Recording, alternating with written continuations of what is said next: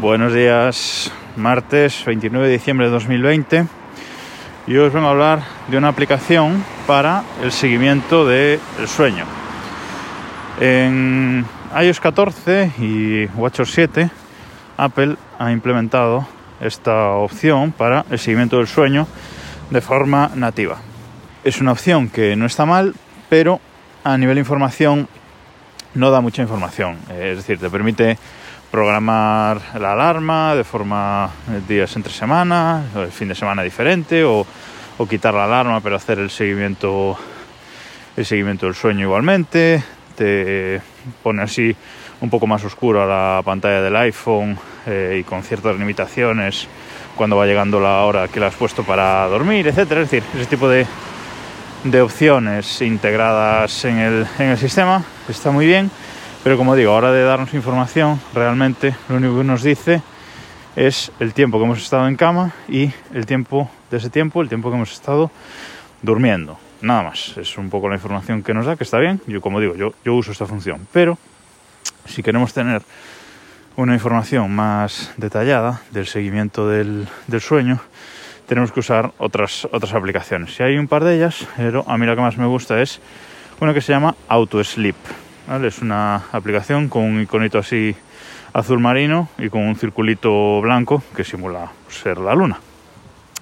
Y esta aplicación cuesta 5 euros, pero está muy bien. Yo creo que es imprescindible para cualquiera que quiera hacer este seguimiento eh, del sueño. Se trata de una aplicación que podemos usar solo con el iPhone, pero todo su potencial se desata si tenemos también un Apple Watch, porque también tiene aplicación para Apple Watch lo que tenemos en la aplicación del iPhone cuando lo abrimos, tenemos varias pestañas que nos dan mm, bastante información, ¿vale? Tenemos una pestaña de configuración, una pestaña de histórico del sueño y luego una pestaña eh, que se llama día y noche en la que nos muestra todos los sensores y todo lo que ha tenido en cuenta para calcular eh, el sueño.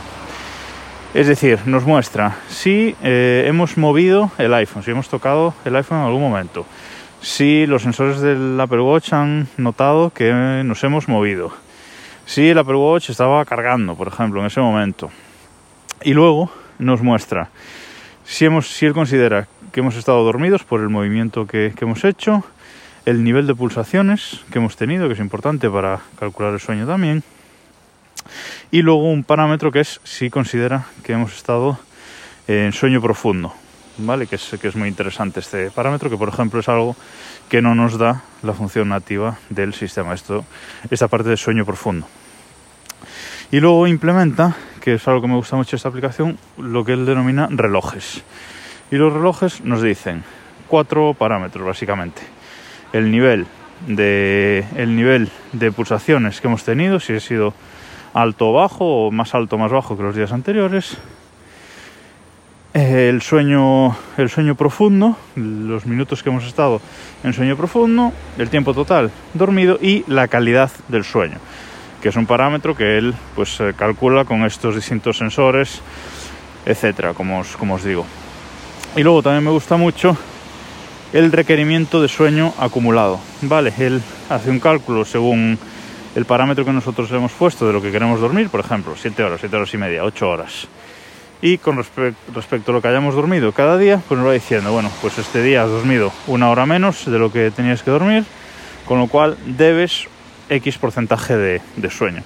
Si duermes más de, esas horas, pues recuperas. Y es un poco, digamos, la energía que, tenemos a lo largo de la semana. En mi caso, siempre suelo empezar la semana con un exceso de, energía, digamos, entre un 10 y un 15%, y suelo acabar el viernes debiendo un 5 o un 8%, ¿no? Pero bueno, hay que intentar mantener esa línea lo más plana posible. Pero bueno, está muy bien.